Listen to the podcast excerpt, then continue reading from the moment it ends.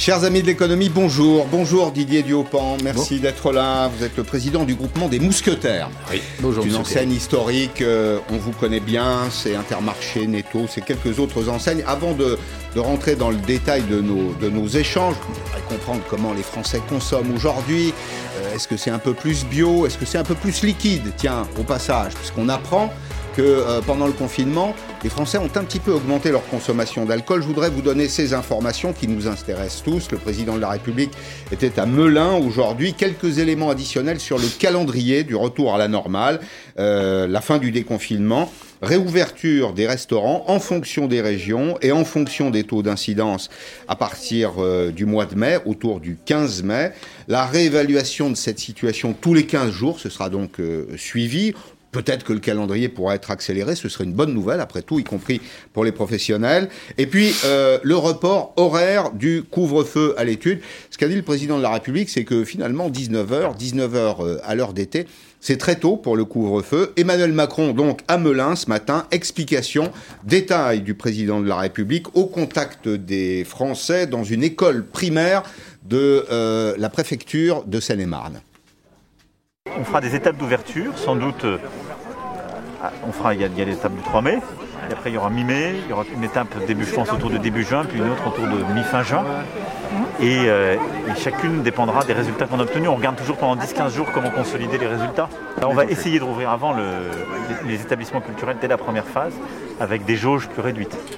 Sur la restauration, en fait, comme on, sait, on se contamine plutôt quand c'est fermé, et quand on mange, quand on chante, quand on parle. Voilà. Donc c'est plutôt ça qu'il faut essayer de limiter dans un premier temps. Donc les terrasses, on voit bien que c'est moins embêtant que quand on est à l'intérieur. C'est du bon sens. théâtre, et quand euh, le public, pour le théâtre, le cinéma ou autre, on, voit bien que si on, on limite le nombre, on pourra dans les premières phases le faire. Bien, dans vos points de vente, Monsieur Diopan, on vient pour parler, rarement pour chanter, mais en tout cas pour euh, acheter, pour consommer. Alors vous êtes vous-même euh, euh, le dirigeant de trois points de vente. Vous avez deux intermarchés, un Netto dans le nord de la France. Vous présidez les Mousquetaires.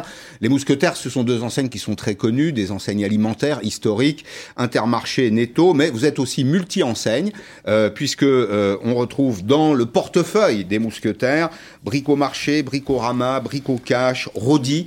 Euh, c'est l'entretien de la voiture, c'est euh, ce qui concerne euh, notamment les pièces détachées, et puis rapide pare-brise. Alors, 2020, année exceptionnelle, on va rappeler deux ou trois choses simples sur Intermarché. C'est un groupement d'indépendants. Chaque euh, dirigeant d'enseigne est propriétaire de son point de vente. Ce sont des supermarchés de proximité qui sont très orientés euh, vers la consommation alimentaire, 2000 à 3000 mètres carrés, même s'il y a des formats au-dessus et en dessous. Et c'est un groupe dans lequel euh, l'intégration a été verticale, pour reprendre un vocabulaire un peu économique, c'est-à-dire que vous avez pris en charge la production en amont. Vous êtes le deuxième pêcheur de France, vous avez des marques. Le premier maintenant? Le premier. Le premier pêcheur de France, bravo. Vous avez des marques qui sont connus, euh, qui sont des marques grand public, Monique Ranou, les pâturages de France, etc. Et vous êtes aussi parmi les principaux bénéficiaires de la crise de 2020. Estimeriez-vous normal de devoir payer un impôt supplémentaire? Écoutez, euh, les impôts, évidemment, nous en payons, euh, et en France, à la différence de, certains groupes. mais il faut se rappeler aussi ce qu'a été la crise de 2020. ce qu'il était important de faire, c'est de faire face à la presque à ce début, en tout cas à cette forte inquiétude euh, qu'avaient nos concitoyens en disant si nous sommes euh, confinés, est-ce que la, chaîne d'alimentation va tenir? Et donc il y a eu des phénomènes de stockage absolument extraordinaires, on se souvient tous, mm. des rayons dévalisés en papier toilette. il y a toujours les mêmes, hein, c'est pâtes, riz, papier toilette, bouteille d'eau. Absolument. Et puis après, comme on cuisine, euh, la farine, les œufs pour faire les gâteaux avec les enfants, etc.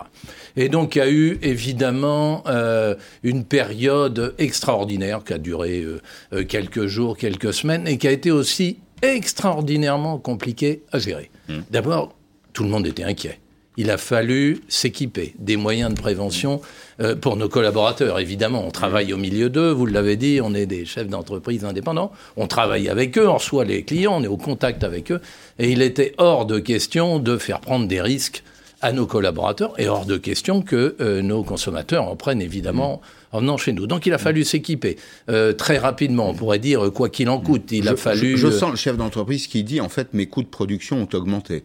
Euh, mes coûts de vente euh, ont augmenté. Oui, il a fallu trouver euh, les plexiglas, il a fallu trouver le gel, il a fallu trouver les masques. Nous, on avait, on est assez fort en matière d'achat et d'approvisionnement. On a su trouver les masques, on a su équiper, et puis la chaîne s'est tendu de façon extraordinaire. Il a fallu préparer la marchandise dans les entrepôts. La nuit, le samedi, le dimanche, il a fallu rouler, il a fallu travailler, il a fallu rassurer. Vous avez fait le boulot. On a fait le boulot. Vous avez fait le boulot. On a fait le boulot. Mais j'en reviens à ma question. Ça a coûté cher de faire le boulot. Ça a vraiment généré euh, des charges extraordinaires et ça fait un résultat mmh. euh, pour le groupement qui est équivalent à celui de l'année précédente. Certes, on a fait plus de chiffre d'affaires sur l'alimentaire. On s'est effondré en carburant, par exemple, mmh. euh, qui a évidemment euh, impacté fortement notre progression de chiffre d'affaires et nos trésoreries. Et puis, euh, tous ces moyens de prévention font que le résultat, il est équivalent. Mmh. Vous savez ce que vos adhérents ont fait de ces profits? Ils les ont réinvestis dans les points de vente? Ils ont cherché à les améliorer? Ils ont fait du stock en prévision éventuellement euh, d'années ou de, mois difficiles D'abord, pour la plupart, ils ont versé des primes à leurs collaborateurs. Ensuite, ils ont continué à s'équiper. On continue en permanence, hein, d'ailleurs, il n'y a, pas de relâchement chez nous, à renforcer euh, les moyens de prévention. On en rajoute encore pour que vraiment tout le monde soit en sécurité. Et puis oui, euh, comme tout chef d'entreprise, vous l'avez dit, on continue à investir dans nos magasins. Mmh. Votre priorité, c'est quoi? C'est mieux accueillir vos clients, mieux travailler l'assortiment? Qu'est-ce qui, est-ce qu'il y a comment dire, une philosophie générale au groupement des mousquetaires? Oui, bien sûr, il y a une philosophie et ça passe par ce côté, euh, je vous l'ai dit, indépendant. On est présent partout. On a euh, euh, plus de 2000 magasins en France, ça, en fait un tous les 15 kilomètres. Si je voulais vraiment illustrer, on est quasiment, il y a un peu plus de 2000 cantons en France. On est quasiment présent dans chaque mmh. canton. On emploie plus de 150 000 personnes, ça fait aussi euh, un des premiers employeurs de mmh. France. Et évidemment, on est là pour rassurer l'ensemble euh, de nos collaborateurs, de nos clients, dans notre espace, dans notre canton. Donc, on est là pour les rassurer euh, sur ce qu'on vend, sur l'origine des produits, sur les circuits courts, sur le maillage avec les producteurs qu'on a localement. Euh, euh, vous l'avez dit, je suis dans le Nord, on vend des maroilles, j'ai le même producteur de pommes de terre depuis 30 mmh. ans mmh. qui me livre régulièrement. On a non pas un microcosme, parce que le mot est parfois un peu péjoratif, mais un écosystème autour de nous, et c'est ça qui a fait la différence, et c'est ça qui a fait le succès pendant cette période. Prête à bien partager la valeur, y compris avec les producteurs locaux. On sait que celui qui produit du maroilles à proximité, puisque vous citez cette, euh, cet exemple, il Excellent a, il a sans doute, mais il a, il a des coûts de production qui sont supérieurs euh, à l'industrie, par exemple, et donc il a besoin d'un peu plus de rémunération. Vous savez, c'est tout le débat qu'il y a en ce moment sur le partage de la valeur entre le distributeur, le transformateur, quand il y en a un, et puis le fournisseur de matières premières. Oui, oui, il faut bien scinder. Il y a, il y a je ne vais pas dire deux mondes, hein. n'exagérons pas, mais il y a un monde de l'agriculture, il y a un monde des PME avec lesquels on ne négocie pas. On ne négocie pas. On, on, évoquait les fournisseurs de tout Votre producteur de maroilles, je reprends cet exemple, il vient vous voir, vous, vos collaborateurs, puis il dit voilà, j'en ai tant à livrer, c'est tel prix, et on discute pas. Et on discute pas, on dit c'est très bien, merci, je veux être livré à telle heure, avant, dans telle mesure mhm. sanitaire, etc., dans le respect, mais on discute pas le prix. Mhm. Et puis après, il y a un monde complètement différent. C'est les 60, 70 grands groupes euh, euh, industriels qui sont à peu près tous mondiaux. Alors ceux-là, les, vous les connaissez, les Coca, les Nestlé, Unilever, on en passe. Ceux-là, je vous promets que euh, notre devoir, notre métier, c'est de négocier les prix au mieux pour garantir le pouvoir d'achat des consommateurs. Et je vous mhm. promets qu'on le fait avec mhm. ardeur. Bon, qu'est-ce qui a changé dans le caddie des Français en un an?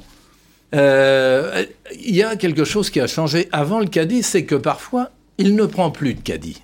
Et euh, il fait appel au e-commerce et sur l'alimentaire, ça mmh. se traduit par les, par les fameux drives. Mmh. Et là, on a eu une accélération phénoménale de ce commerce dans le drive. Euh, l'année 2020, euh, c'est par exemple 80% de progression sur le drive. Dans le bricolage, l'équipement de la maison. alors 80%, c'est spectaculaire, mais ça dépend d'où on part. On partait d'un chiffre qui était déjà pas mal, et maintenant, ça fait un petit peu plus d'un milliard cent. Euh, pour l'année 2020. Le bricolage, là, je vous accorde, on partait mmh. de très bas. On a multiplié par 6 mmh. les volumes euh, vendus en e-commerce. Donc ça, c'est la première transformation. Et ça va rester, ça? Ça, ça va rester.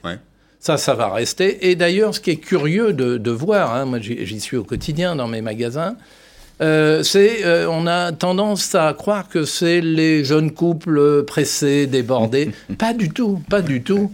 Les retraités, les actifs, les patrons de PME, les agriculteurs, euh, tout un chacun représentatif de l'ensemble des professions utilise le drive parce que ça gagne du temps. Mmh. Parfois, on vient faire des courses en complément, mais c'est utilisé par tout le monde et c'est un phénomène qui va rester. Le magasin redevient un endroit où, euh, consacré à la consommation plaisir.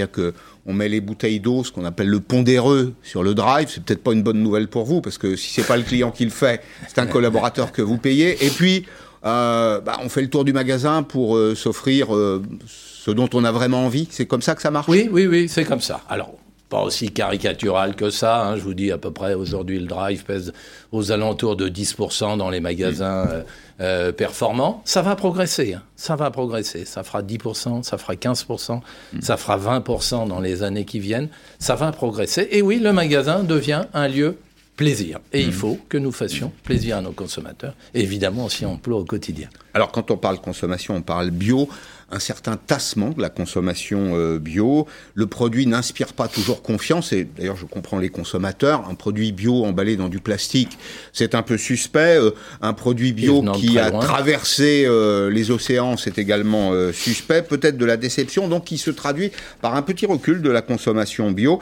Peut-être que ça doit être complété par la proximité bio et proche de chez soi.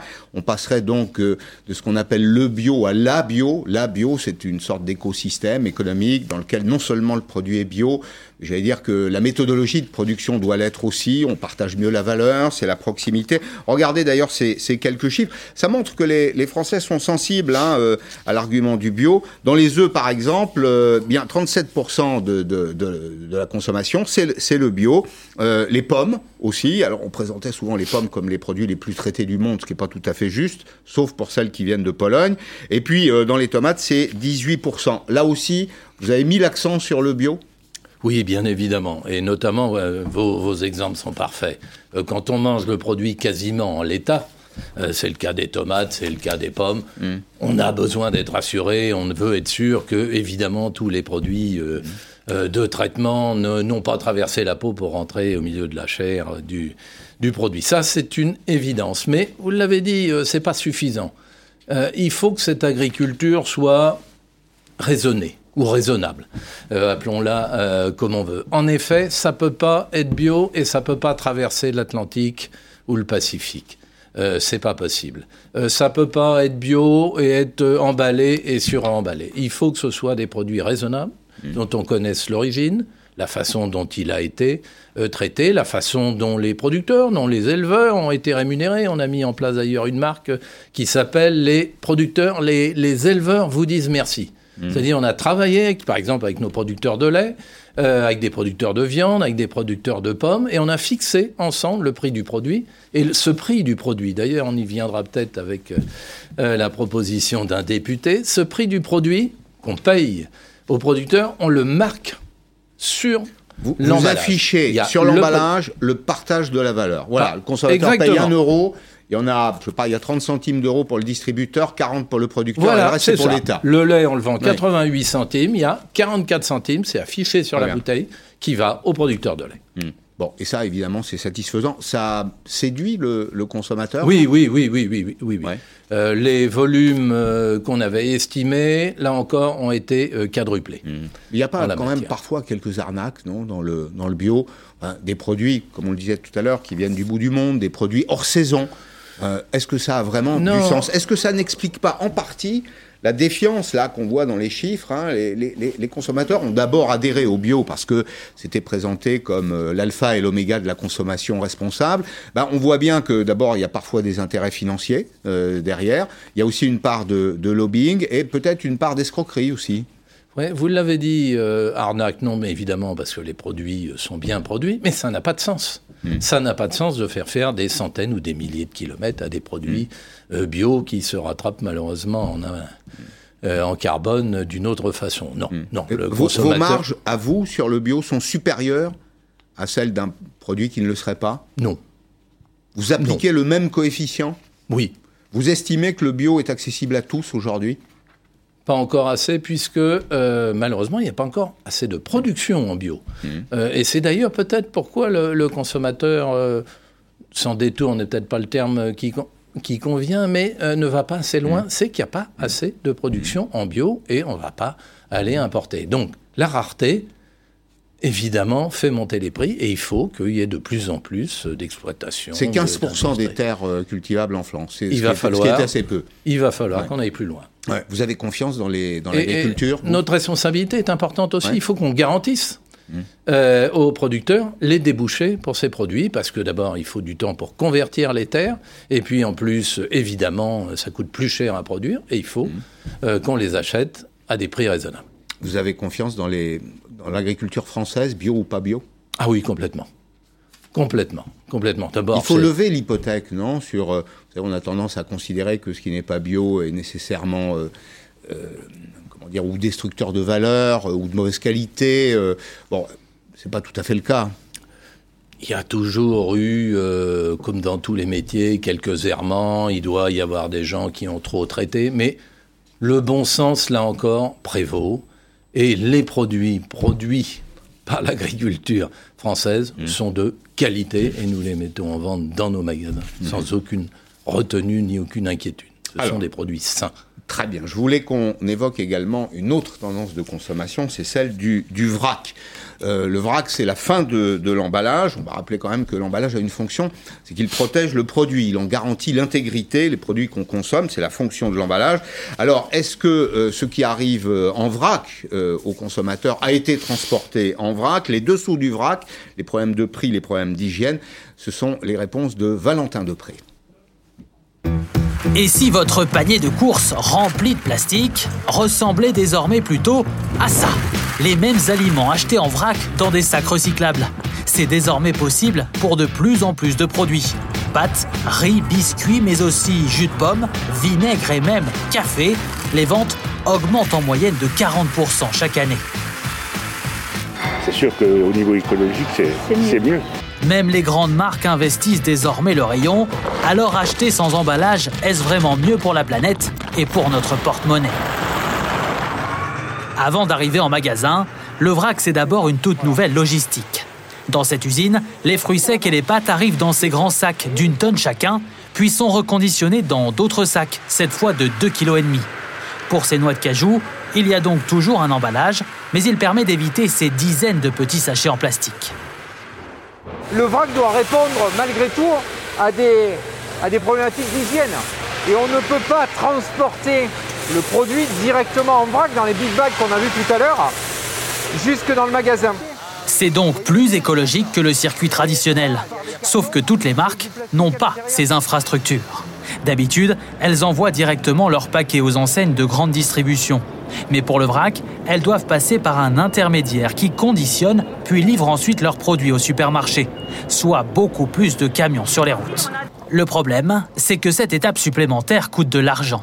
Qui doit payer Visiblement les clients, puisque certains produits comme ces bretzels sont ici plus chers en vrac que dans leur emballage. 7,29 euros le kilo contre 6,75 euros en sachet. Il y a des produits sur lesquels on a plus baissé et des produits sur lesquels on n'a pas baissé, voire certains produits sur lesquels on a dû augmenter.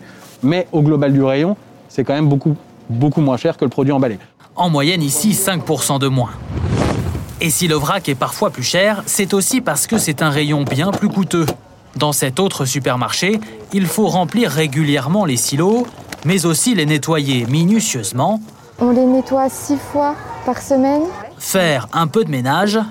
Et c'est surtout pour les employés. Il y a du quinoa, quinoa blanc. Beaucoup de temps passé à orienter des clients un peu perdus. Plus ou moins cher, plus ou moins écologique, le rayon vrac séduit en tout cas de plus en plus de consommateurs. Près de la moitié des clients y passent au moins une fois par mois. Bien, alors Didier euh, Diopan, président du groupement des, mousquetaires, moi j'apprends deux choses là en regardant ce, reportage de Valentin Depré. D'abord, c'est qu'il y a un process industriel dans le vrac. Les produits n'arrivent pas en vrac. Il y a donc des usines. Alors le poids carbone, hein, il y a des usines qui euh, comment dire, sépare la production pour la glisser dans des petits sachets qui ensuite sont transportés vers les magasins. Il y a toujours des conditions d'hygiène à, respecter. Donc tout ça, c'est un process industriel. Ce sont des émissions de, CO2, si on va jusqu'au bout de la, logique. Et puis, il y a la question de l'hygiène. On, sort d'une période où chacun était suspect.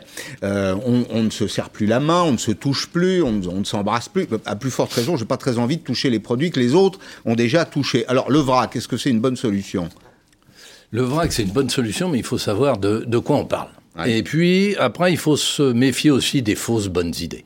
Euh, vous l'avez vu, de transporter des produits de très loin, de toute façon, ça nécessite évidemment euh, des camions, ça nécessite des emballages. Euh, mmh. ça peut pas se faire comme ça. Mais il faut parler de ce qu'on peut faire en vrac et qui était en train de glisser vers le libre service. Bah, euh, facile à comprendre. Les fruits et légumes, par mmh. exemple. Mmh. Euh, est-ce qu'il est raisonnable euh, de mettre une laitue dans un sachet? Est-ce qu'il est raisonnable, alors qu'elles sont produites à côté, de mettre des carottes dans des sachets pour qu'elles soient en un kilo ou deux kilos? Donc il faut déjà qu'on commence à recréer le vrac dans les rayons qui sont importants. Et puis il y a quelque chose que nous, chez Intermarché, on n'a jamais lâché, ce sont les rayons traditionnels.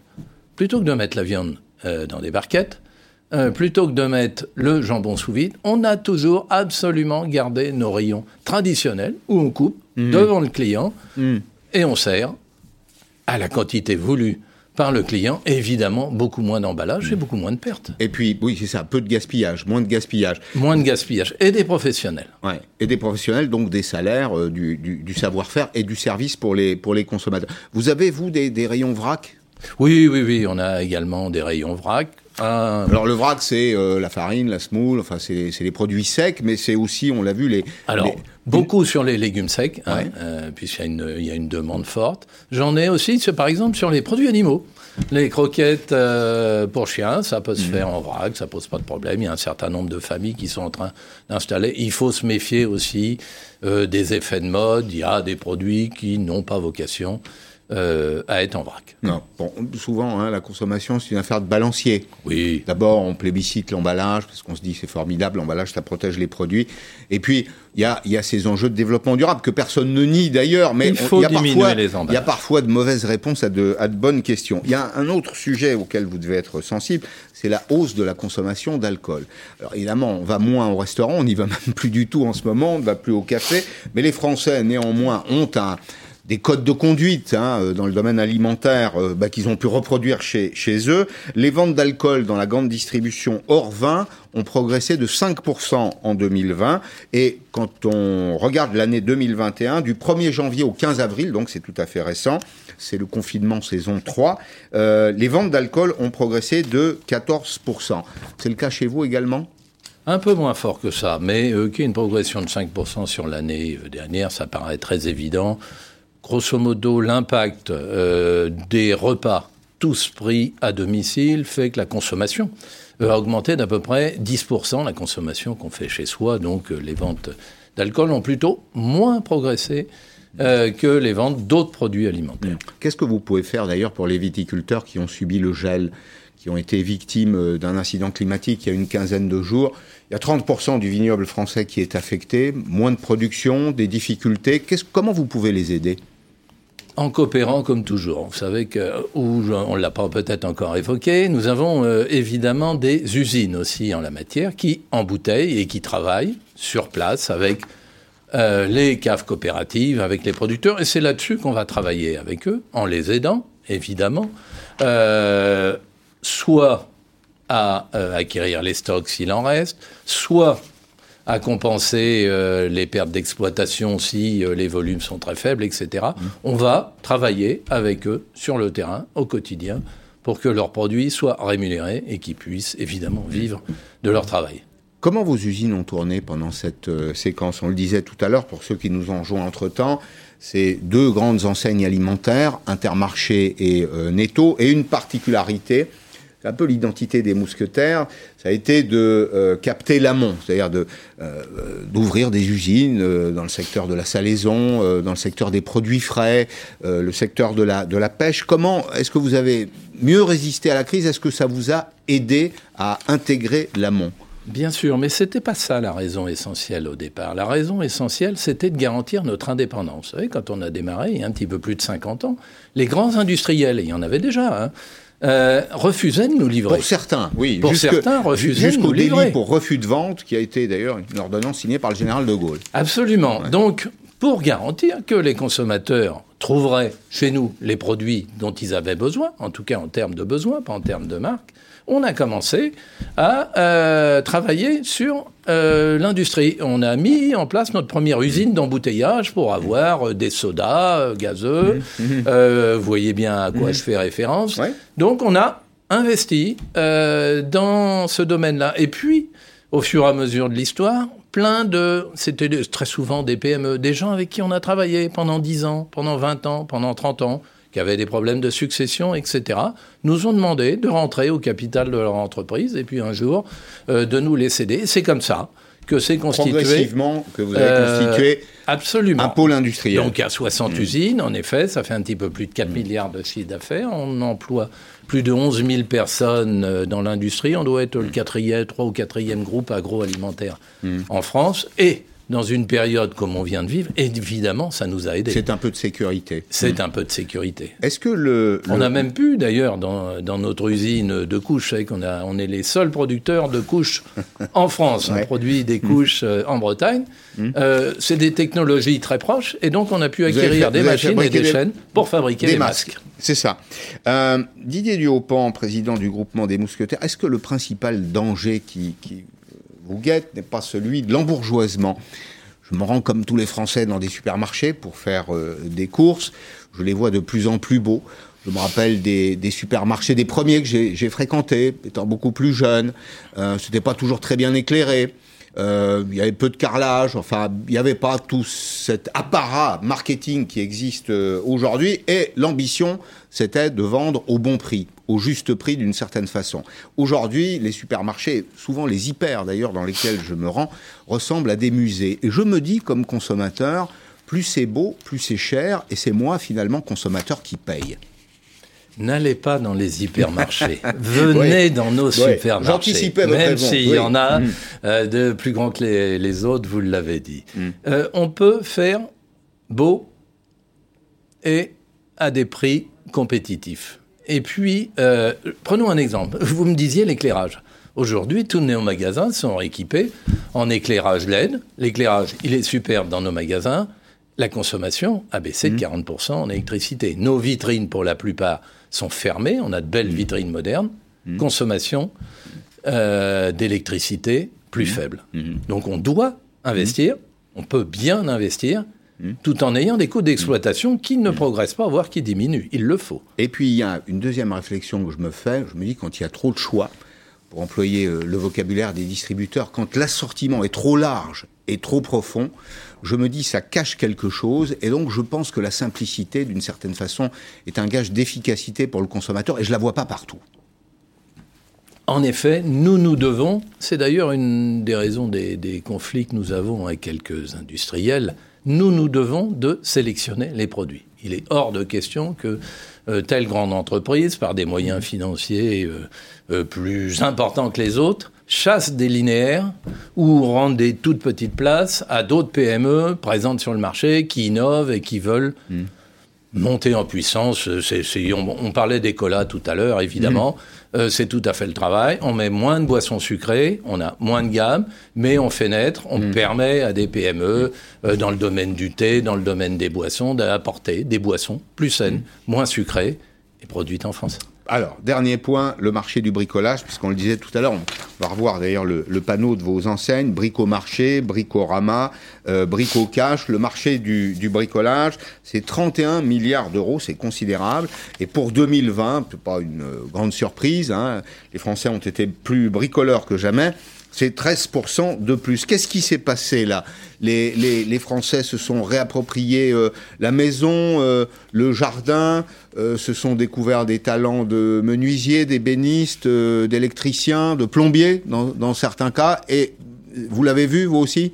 Tout ça à la fois. Tout ça à la fois, évidemment en confinement, évidemment on est chez soi, et les idées de transformation, d'amélioration, de décoration viennent. On a Malheureusement, euh, ne nous réjouissons pas de la période, mais on est contraint à rester chez soi et mmh. on a envie d'avoir un intérieur euh, plus gai, plus vivant. On a envie, on en profite pour refaire le jardin. Évidemment, mmh. ça a déchaîné, parce que c'est vraiment le, terme qui convient, une passion pour le bricolage mmh. et le jardinage chez nos concitoyens. Il y a eu des progressions assez importantes. en mars, n'oublions pas, nos magasins étaient fermés. Et on était très inquiets, on se demandait comment nos collègues euh, allaient euh, faire pour euh, passer ce mauvais moment. Par et on a fini marché, Bricorama, tous ces magasins considérés comme non essentiels étaient fermés, en effet. Et ils ont fini l'année avec une progression à deux chiffres dont on se réjouit, et le début de l'année est encore étonnamment bon. Dernière question, Didier Duhaupan, tout ça, ça fait des Français peut-être un peu différents. Cette année qui vient de s'écouler nous a changé vous le décrivez très bien, elle a changé nos modes de consommation, peut-être nos priorités aussi, euh, y compris dans le domaine de la consommation alimentaire, des réarbitrages. On parlait de la maison, euh, de l'espace familial. Ça fait une France différente, vous qui êtes à un point d'observation où chaque jour, dans vos magasins, vous voyez les Français. Il n'y aura pas de monde d'après, comme il n'y avait pas de monde d'avant. Il y a évidemment une tendance. Les grandes crises accélèrent les tendances. On en a évoqué mmh. quelques-unes sur le bricolage sur l'évolution de la consommation, sur le e-commerce. Ces tendances vont continuer, se renforcer. Hmm. Et on ne peut tous que s'en réjouir, notamment pour ce qui est de consommer plus sain. Merci beaucoup. Merci Didier Duopan, président du groupement des mousquetaires. La deuxième partie de Periscope, je recevrai un jeune homme brillant, plein d'avenir, Emmanuel Blaisès, président du groupe de réflexion de prospective euh, Club 2030. Jean Viard également, euh, en direct de Marseille. On va parler du spectre de la guerre des générations. Pourquoi? Vous avez peut-être vu ces, images de communication d'Europe Écologie Les Verts qui désignent les boomers. Les boomers ben, sont peut-être un peu les gens comme nous. Je vous ai pas demandé votre âge, mais on est probablement de la même génération. Ceux qui auraient brûlé la chandelle par les debout, eh bien, on va se demander si ce risque est réel en France. A tout de suite.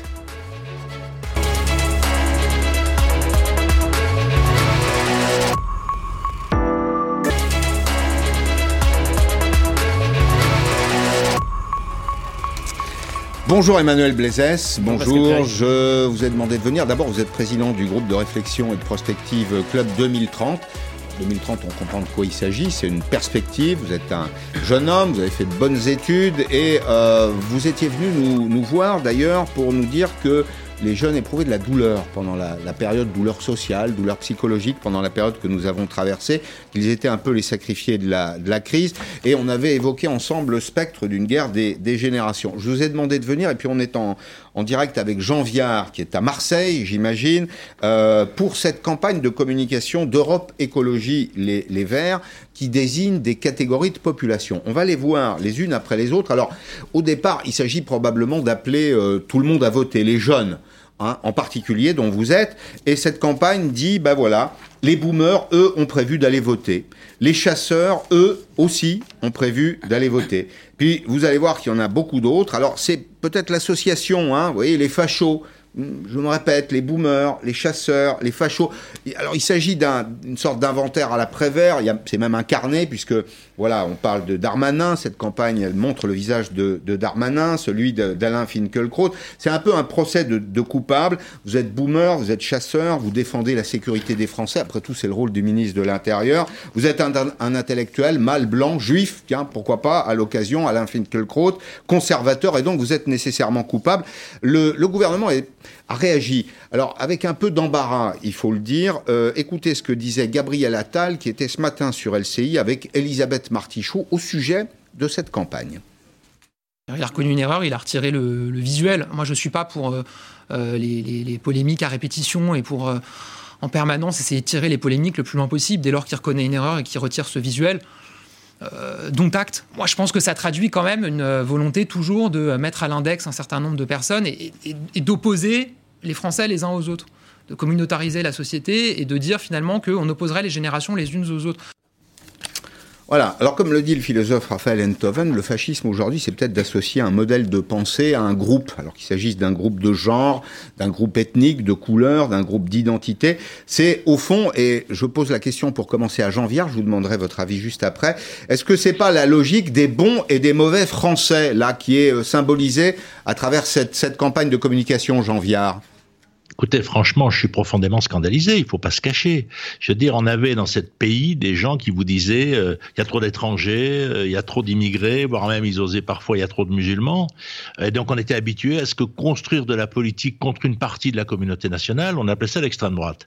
Et là, on se retrouve avec des gens. Alors il y a eu les débats à l'UNEF, il y a eu euh, Alice Coffin qui dit qu'elle ne lira plus que des hommes. Alors chaque fois, c'est des causes intéressantes. Attendez, le féminisme, c'est passionnant, l'écologie, c'est mmh. passionnant, l'antiracisme, c'est passionnant. Donc c'est pas les causes qui sont en question. C'est est-ce qu'on construit ces causes les uns contre les autres? Est-ce qu'on est en train de vouloir un affrontement des générations? Moi, je connais des chasseurs écologistes. Je suis un, homme de 70 ans. Euh, je veux dire, c'est pas pour autant que je suis pas écologiste. Enfin, mmh. etc. Pourquoi on me met à l'écart en plus, excusez-moi, mais qui c'est qui détient les fonds de pension qui vont faire basculer le capitalisme? C'est les, les boomers. Hein Parce mm. que si les fonds de pension ne se mettent pas à investir dans le long terme écologique, il n'y aura rien. Mm. Donc cette idée des guerres les uns contre les autres, excusez-moi, c'est une culture d'extrême droite. Alors je mm. sais qu'elle ressent à l'extrême gauche, mais je trouve ça très préoccupant. Parce que si, et en plus, excusez-moi, l'attaque contre Alain Finkielkraut, Dieu sait que si j'ai pas grand-chose de commun avec lui. Mais il s'est fait attaquer l'année dernière par les Gilets jaunes parce que juif et maintenant il se fait attaquer cette année. Excusez-moi, la confusion, elle est mmh. tragique. Mmh. Alors on accuse les, boomers, Europe Écologie euh, Les Verts désigne les, boomers d'avoir brûlé la chandelle par les deux bouts, d'avoir pillé les, ressources naturelles de la Terre, consommé comme des fous, de, de laisser aussi une, une enfin, une ardoise hein, aux générations qui, viennent. Mais il faut peut-être rappeler aussi, Jean Viard, faire un peu d'histoire, que les boomers ont reconstruit le pays, qu'ils ont financé un modèle social qui a permis au pays notamment de traverser la crise que nous venons de vivre. Mais si vous voulez, euh, les boomers ont allongé la vie de 20 ans. C'est ce qu'on avait fait. En gros, on, a gagné 20 ans d'espérance de vie depuis la guerre. Alors, si on est à l'écologie peut-être radicale, on préférait qu'on soit mort plus tôt parce que d'un point de vue écologique, ça serait meilleur. Ça, on peut l'accepter, mais enfin, c'est pas mon point de vue. Donc, évidemment, ils ont fait ça. Bien sûr qu'on a fait des progrès énormes sur la science, etc. Après, bien sûr, la société industrielle est une société polluante qui a effectivement des conséquences dont on prend conscience. Je vous rappelle quand même que c'est notre génération qui a pris, qui a créé le ministère de l'Environnement en 1973, si je me trompe pas dans mes dates. Avant, on parlait même mmh. pas. Moi qui ai fait 68, on parlait pas d'écologie. Donc, si vous voulez, on a construit ça.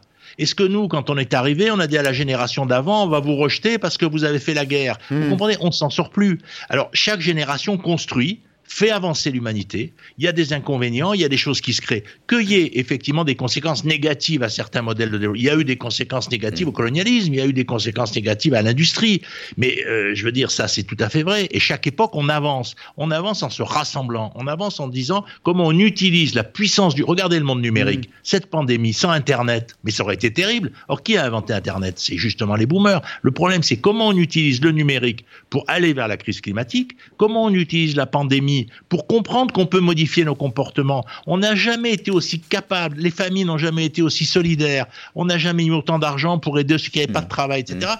Je veux dire, ce discours de haine et de conflit est complètement à contre-rythme. Mmh. Restez avec nous, je veux poser la question à, Emmanuel Blazès. Vous avez vous-même, vous êtes concerné, j'imagine que vous irez voter.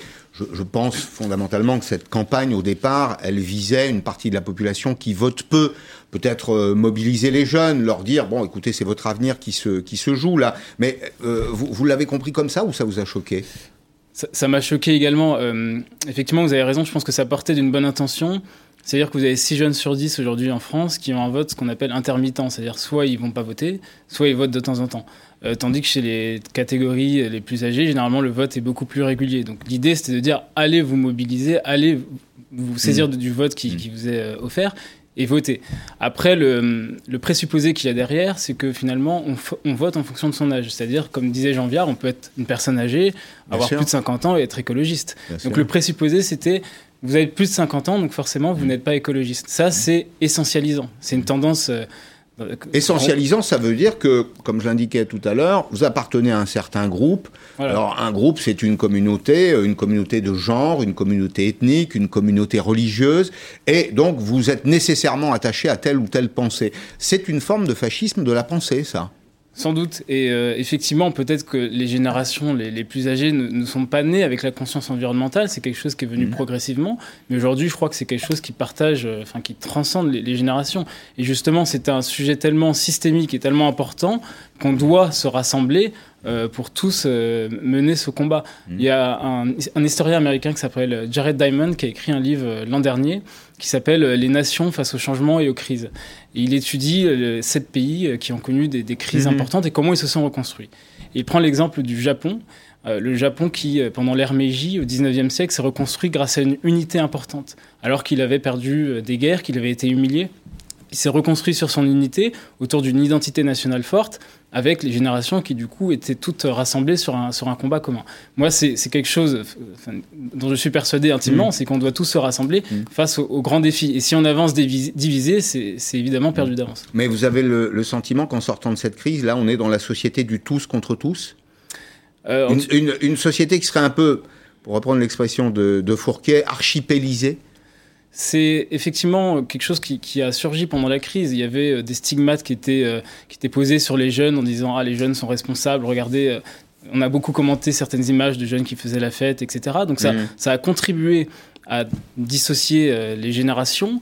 Euh, également, les jeunes qui avaient le sentiment peut-être qu'on leur volait leur jeunesse en disant pourquoi nous, on nous empêche de sortir alors, alors que nos parents euh, se sont mm. amusés, ont, ont, connu des taux de croissance que nous, nous mm. n'avons pas connus, mm. ont, eu leur jeunesse. Donc, de facto, il y a eu, il y a eu des, des, fractures qui se sont créées dans la société. Après, effectivement, c'est une tendance également de fond, comme vous le disiez, l'intersectionnalité. Donc, de vouloir L'intersectionnalité, c'est on est assigné à une communauté en fonction de ce qu'on est.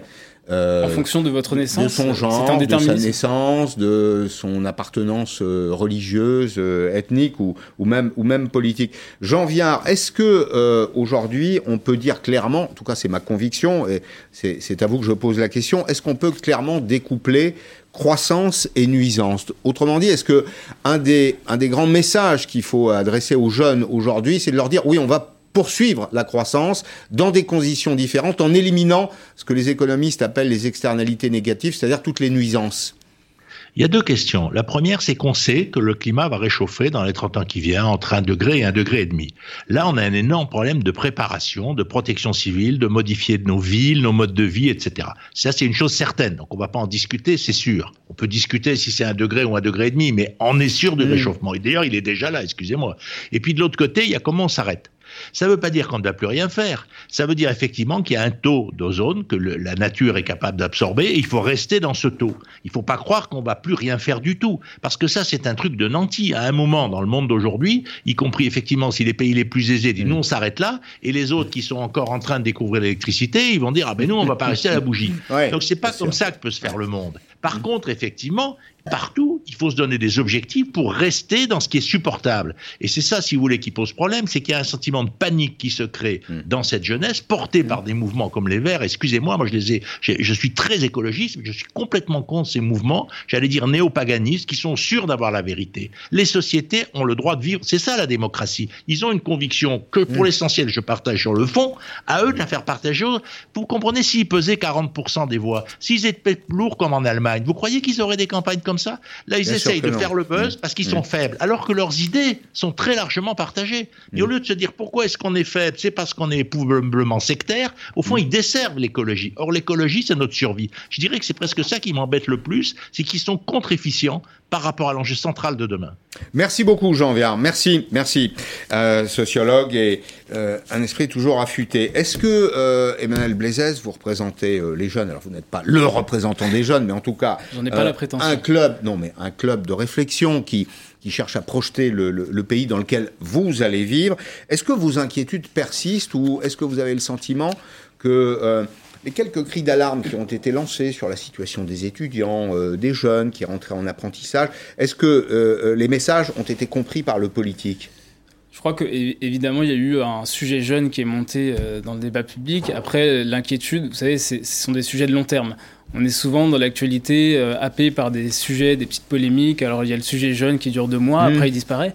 Mais finalement, euh, il n'a pas disparu là. Il est toujours là. Il n'a pas disparu, mais vous voyez, il y, a des, phénomènes dans les, dans, les médias, des hauts et des bas. dans les discussions. Et mmh. je crois que pour autant, euh, ces jeunes qui là ont passé une année complète à distance, ce sont potentiellement des mmh. lacunes qu'ils ont, qu'ils ont accumulées Et les images qu'on voit de jeunes qui s'amusent, enfin, c'est de bonne guerre. Après avoir passé une année dans sa chambre, Bon, euh, pour moi, l'inquiétude persiste. Et puis, il y, a, ce sujet d'entrée sur, sur le marché du travail qui est compliqué dans, un, dans une période où il y a très peu d'emplois qui, qui sont créés. Ça se fait souvent dans des conditions salariales moins importantes que ce qu'on aurait pu, euh, espérer, pu espérer. Il y a beaucoup de déceptions aujourd'hui. Il, il, y a beaucoup de gens qui restent sur le bord de la route. Là, dans votre club, là, par exemple, c'est les jeunes gens euh, qui travaillent avec vous à réfléchir sur la, la, la prospective sont, sont, victimes de, difficultés de rentrer sur le marché. En l'occurrence, c'est des jeunes qui sont plutôt bien diplômés, donc ça va. Et justement, pour eux, ça ira. Ça ira, mais justement, c'est un point, c'est que ça révèle des. On parle d'inégalités intergénérationnelles. Mm. Ça, si vous voulez, c'est la, verticale entre générations, mais l'horizontale, c'est les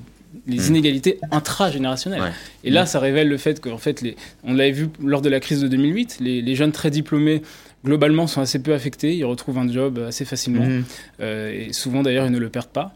Mhm. En revanche, les jeunes les, moins diplômés, euh, qui sont euh, qualifiés, enfin qui ont un diplôme qui est équivalent à celui du mhm. brevet ou alors très peu diplômés du supérieur, eux ont davantage, ont davantage de difficultés. Il y, a un, il y a un taux de 1 à, 2 un, un, multiple de 1 à 2 entre le taux de chômage des moins diplômés et des plus diplômés. Donc en fait, ça révèle surtout des inégalités intragénérationnelles qui mmh. sont liées au diplôme, qui sont liées également aux zones géographiques. Lorsque vous êtes éloigné des réseaux du numérique, la fracture du numérique, la mmh. fracture numérique c'est euh, accru pendant la crise.